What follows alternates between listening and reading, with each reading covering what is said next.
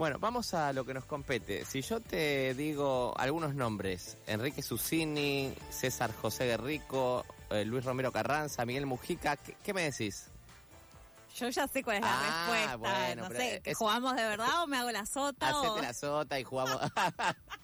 Te voy a decir eh, Teatro Coliseo. Muy bien.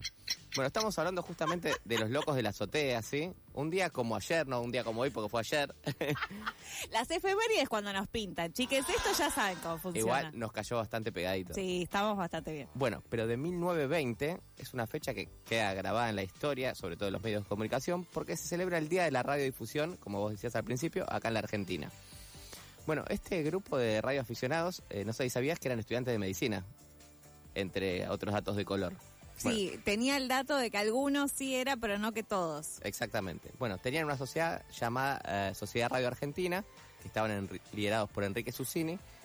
Hicieron esta transmisión que bueno, generó un antes y un después eh, en la historia de, de la radio.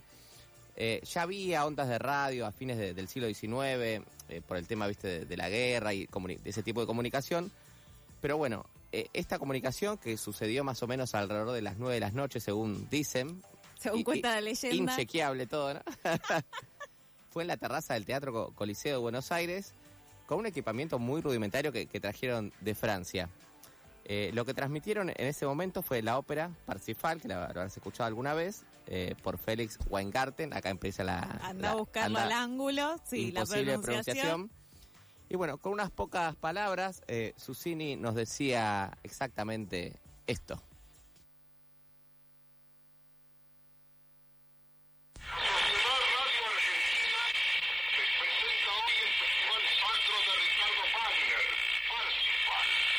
Con la actuación del tenor Mastri, la soprano argentina Sara César, todos bajo la dirección de Félix von Wingardner, secundados por el coro y orquesta del Teatro Constanzi de Roma. Bueno, se escucha así de bien porque entendemos que es el audio original de, de aquella transmisión, Sí. por lo menos la recuperación. Y hay dudas con los oyentes que, que fueron lo- los que tenían radio en ese momento. Seguramente fueron menos de 100. No sabemos si el número fueron 50, 80, pero fueron menos de 100 seguramente. Lo cual Los fue- números no importan, los números no chiques. importa, lo, lo que importa en este caso es el hecho. Y bueno, como vimos, la radio se convirtió en uno de los medios principales de comunicación de esa época. Después vinieron cosas como las noticias, el radioteatro, que tenemos que hacer radioteatro. Eh, Viajeros temporada 4 me parece que va con radioteatro, ¿eh? Me te- sirve, Te, la ¿eh? estoy tirando acá, Dale. hablando de primicias. Eh, no sé si lo haremos nosotros, si convocaremos gente. Yo no sé si estoy para agarrar otra tarea más, ya te lo digo, así que me vas buscando gente que tenga ganas de hacer radioteatro. Hacemos los ruidos acá en vivo, tipo la puerta. Yo tengo ganas que juguemos un poquito con eso. Claro, mientras que no pase algo de los primeros años de la radiodifusión internacional, si se quiere, que es lo que sucedió con la Guerra de los Mundos, ¿no? El relato de este cuento de ficción y que en realidad la gente que lo escuchó en vivo se creyó que de Sí, verdad sí. había una invasión alienígena, ¿no? Y que hubo caos y terror y pánico. Bueno, no queremos generar eso no, tampoco. para eso ya hay otras personas que lo generan, no lo vamos a hacer nosotros. Eh, ya hay otros encargados, lamentablemente. Sí, lamentablemente. Sigamos con la hermosa radiodifusión argentina. Bueno, con este hito histórico se Sí. puso en marcha la, la radio argentina, que es considerada la primera emisora del mundo, que marcó la- el punto de partida para la radiodifusión mundial. Así que bueno, la virome, el dulce de leche, la radio, podemos... Siempre a la vanguardia. podemos eh, y bueno, y la radio se mantuvo muy arriba mucho tiempo, porque recién pensá que la tele en blanco y negro llegó en el 51, exactamente el 17 de octubre fue la O sea, primera... 30 años después de, la pri- de esta primera emisión radial. Exactamente. Y la tele a color en el 80. ¿Sabés quién fue? Ah, hablando un poquito de todo, ¿no? Acá que nos De gusta los conversar. medios, ah, claro. Eh, ¿Quién fue la persona que, digamos, inauguró la televisión a color? Creo, si no estoy pensando Arriesgue, mal, arriesgue. Mirta. Pinky. Ah, Era una señora. era una por ahí. señora por ahí. El problema Claro, es que, Mirta no fue, perdón, que Mirta. Pinky ya no está en este mundo y Mirta sigue. Mirta sigue, sí, ahí peleando contra. Ya no sé quién está en el podio, porque la que estaba en el podio era Margaret, no, Margaret no, em, la reina Isabel. No, Mirta está en el podio. Tiene Claro, que o ser sea, la no hay nadie uno. más. No, creo que de todo ese podio. Porque digo, en el Street Fighter, sí. digamos, que, que se iba haciendo el meme. el Mortal Kombat. En Mortal Kombat. claro, estaba la reina Isabel, que Sí. bueno, ya sabemos No, que ganó pasó a Mirta. mejor vida y no queda nadie Ya más. denle el ¿Con premio a Mirta. compita? Denle, como es la llave de los siete peces del infierno. Ya, denle el premio. Eh, así que bueno, digo, la radio se mantuvo y se mantiene también ahora en, en otros quizás Claro, formatos. caso por donde nos están escuchando, ¿Dónde estamos viejo? nosotros, viejo? Eh, pero digo, sí, hubo muchos años de que la gente justamente se escuchaba a juntar la radio, algún programa.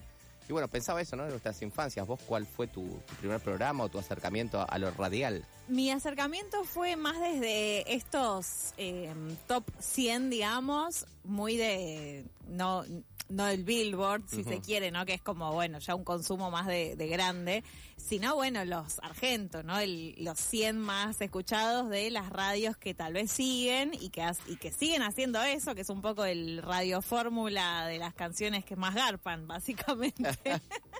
Eh, pero me acuerdo mucho eh, durante el verano, sobre todo como más tiempo libre, ¿no? De niñas y niñas.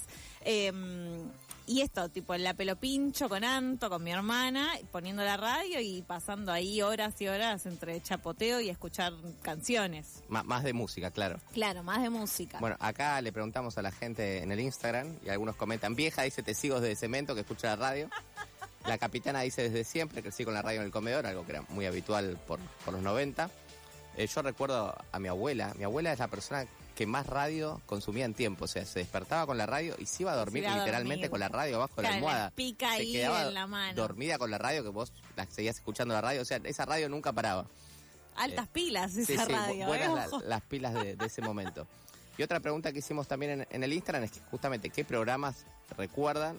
Acá la capitana nos dice que escuchaba algo que seguramente también escucharán lo- los de esa generación, que es a Eduardo de la Puente con el Sí. osito mimoso. Bueno, y toda eh, CQC, todos esos programas de radioteatro, me parece que también formaron el, el oído oyente de quizá esta generación. Sí, es probable. ¿Vos, Cochito, qué escuchabas cuando eras joven? La radio de la que, del lugar donde él es no se escuchaba mucho y que escuchabas cosas con tu abuelo. Pero no tenés un recuerdo particular de un programa que te hayas dicho, che, esto es recopado de escuchar.